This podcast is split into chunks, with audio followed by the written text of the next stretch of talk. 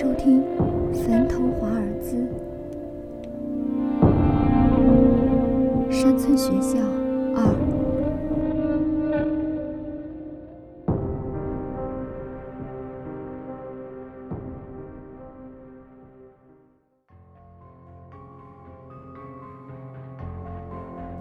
紧接着，身后传来他哈哈的大笑声。我回头一看，他正一手指着我，另一边用手捂着肚子大笑。我立刻感觉上当了。这时，我的腿下被刮伤处也疼了起来。我低头一看，好大一条口子，血正在往外流。我一向知道吴俊明这小子胆儿贼大，可现在我也火了。我一声不响地走了。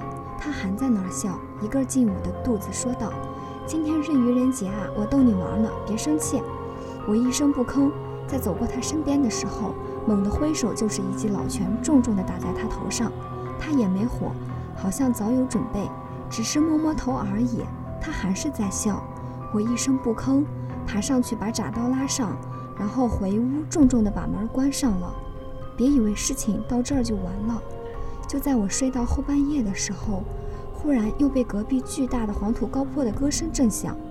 我家就在就在黄土高坡，我用被子捂住头，心想太过分了，这小子。从明天起，我一定要跟他绝交。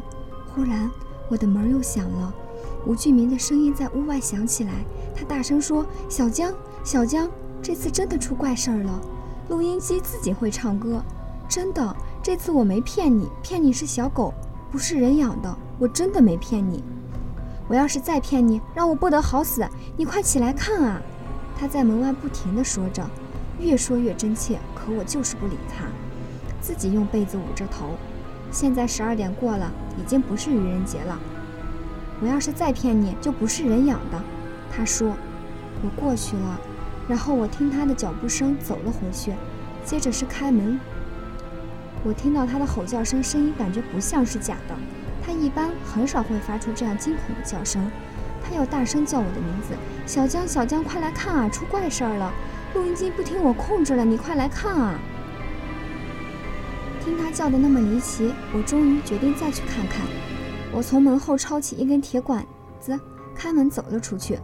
我慢慢靠近他的门边，然后透过窗子向里面望进去，却看到一幅令我……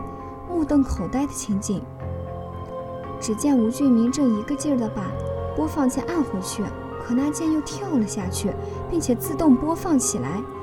最后，他一转头看见窗外的我，于是对我说道：“小江，你快来看啊，这录音机是怎么回事？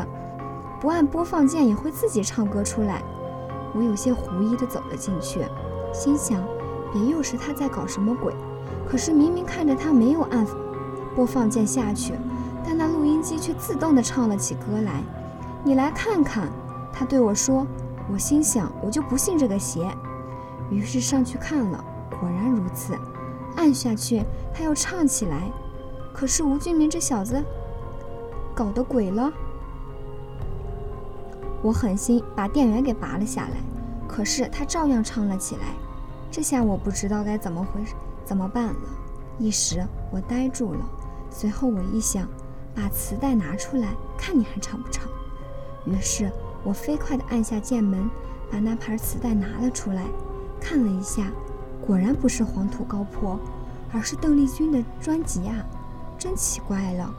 我转头对吴俊明说：“平常胆大异常的他，已经是一脸的骇然，他双眼直勾勾地望着我。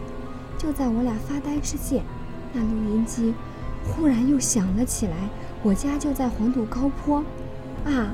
我两个不分缘由，转头向门外跑了出去，脚步不停，又朝山下跑。我手里还紧紧地捏着那个铁管子，我已经吓傻了，忘了把它丢掉。是不是下山去报警？我转头对吴俊明说，他一眼他一脸面无人色，还还没来及说什么。我忽然看到山上一片红色的火光，我一愣，停住了，大声对吴俊明说：“你看那是什么？”他一回头看了看，却竟然是他的那间房子着火了。我说：“怎么办？要不要回去？里面有重要东西吗？”只听见“重要东西”四个字，吴俊明的脸色忽然变了，然后他一声不发地转头跑了回去。别去了！我对他大声说。我胆子比他小得多，但此刻也只有跟着他上跑上去了。不过我离他有点远，我害怕，还是不敢靠近，只好跟着他。一会儿，我们就到那排宿舍门口了。吴俊明不顾一切冲了进去，可怪事儿了，那火光忽然不见了。我看到吴俊明站在里面，也傻了。就在这时，我忽然看见他床下似乎有一截白生生的东西一闪，我走过去想看清，却见那东西不见了。吴俊明走了出来，说道：“怎么回事？”他脸上也是很惊魂不定，正不知说什么好。我对他说：“你床下到底放着什么东西啊？”我刚才好像看见什么东西闪进去了。他一听是床下，脸色马上变了，结结巴巴对我说。啊，没什么啊，就就一把，就一把锄头啊。请持续关注山村学校三。